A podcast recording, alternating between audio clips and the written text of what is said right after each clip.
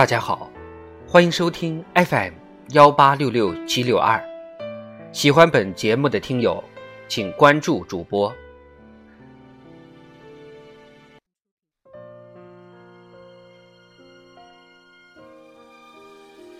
纳兰词十三，好友曹寅。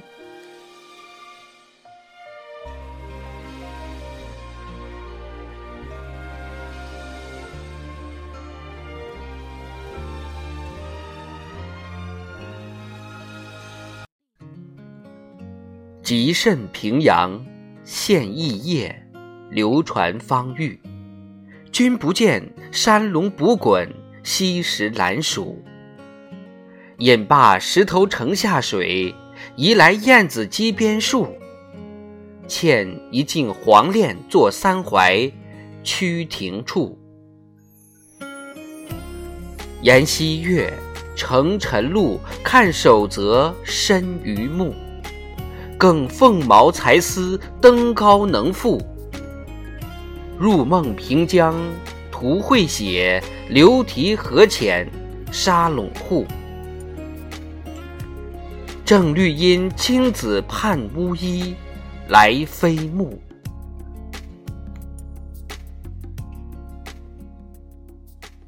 这首《满江红》有个副标题，叫做。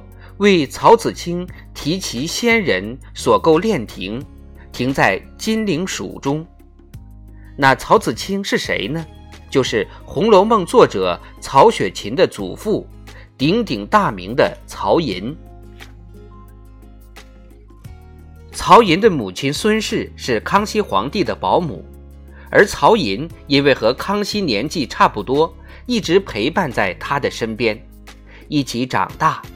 十七岁的时候，曹寅当上了康熙的侍卫，两人之间的关系十分亲密。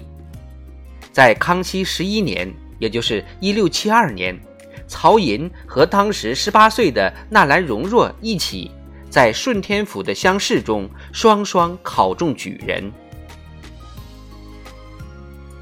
纳兰容若与曹寅曾经共同担任康熙的侍卫，长达八年之久。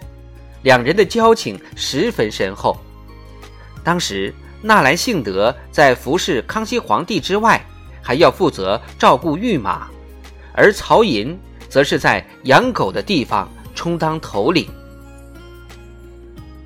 两人同样是御前侍卫，又同样养马遛狗，在开玩笑的时候，都还拿对方这段经历来取笑。一夕宿卫明光宫，楞家山人貌姣好。马槽狗奸共朝难，而今触痛伤枯槁。纳兰容若辞世之后，有一次聚会，曹寅想起故去的好友，曾用这样的诗句来表达了自己对纳兰容若的悼念之情。楞家山人是纳兰容若的号。曹寅在诗中自嘲一般回忆，当年同在明光宫当侍卫的时候，纳兰容若年少英俊，一表人才，居然也来做这弼马温的活计。马槽狗奸，其他交好的同事便以此和他们开玩笑，但无伤大雅。但是如今纳兰容若却已离众而去。回想起来，很是伤感。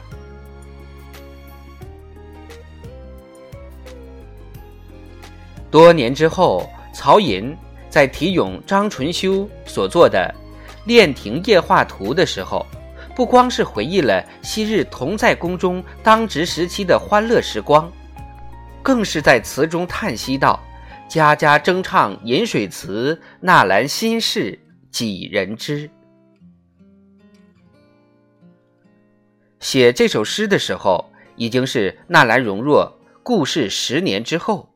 如今他的词名已天下皆知，《饮水词》家喻户晓。可如人饮水，冷暖自知。纳兰容若的心事，又有多少人能真正的明白呢？除了自己，谁也无法明白这位贵公子的内心。其实很多人都只知道曹雪芹是文学大家，一部《红楼梦》旷古烁今，成为我国文学史上不朽的巨作。可又有多少人知道，曹雪芹的祖父曹寅也是通晓诗词、精通音律的文雅之士呢？他曾经主编《全唐诗》，著有《练亭诗钞》八卷，《诗钞别集》四卷，《诗钞一卷》，《诗钞别集》一卷，《文钞一卷》等作品。还有种说法，说戏剧《虎口余生》与《续琵琶》的作者也是曹寅。因为曹寅精通诗词戏曲，所以营造出曹家浓郁的文化艺术氛围。而曹雪芹在这样的环境中长大，也是精于文字，最后才写出了《红楼梦》这部不朽的巨作。大概是由于祖父曹寅与纳兰容若的这层关系，曹雪芹在塑造贾宝玉这个人物形象的时候。很明显融入了纳兰容若的一些特质与影子。当《红楼梦》面世以后，人们纷纷考证贾宝玉的原型就是纳兰容若。清朝的经学大家余悦曾在自己的书中这样写道：“《红楼梦》一书，世传为明珠之子而作，明珠名承德，字容若。”后来，乾隆年间的时候，大臣和珅把《红楼梦》进呈给乾隆皇帝。乾隆皇帝看完之后，掩卷而道：“这不写的就是明珠家的事情吗？”下面这段记载出自赵烈文的《能静居笔记》。曹雪芹《红楼梦》，高庙末年。何以成上，然不知其所指。高庙悦而然之，曰：“此乃明珠家事作也。”后遂以此书为诸一事。虽然说纳兰容若就是贾宝玉的原型的说法模棱两可。而《红楼梦》及明珠家世的这种论点也稍显有点牵强附会，但无论如何，曹雪芹在写作的时候，将自己的家世、自己的经历，再加上从父辈们那儿知道的关于明珠家族的事情，相互融合在了一起，最后写进了小说之中。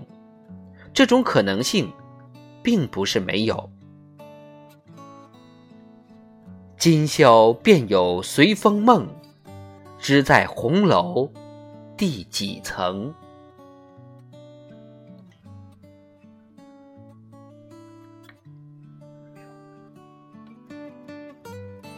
最后，让我们再来欣赏一遍《满江红》，极甚平阳现异业。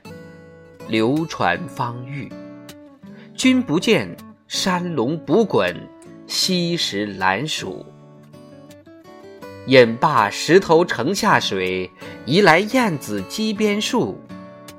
欠一径黄练，坐三槐曲亭处。沿溪月，乘晨露，看守则深于目。更凤毛才思登高能赋，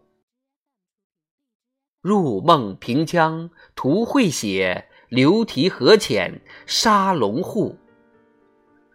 正绿阴青子盼乌衣，来飞暮。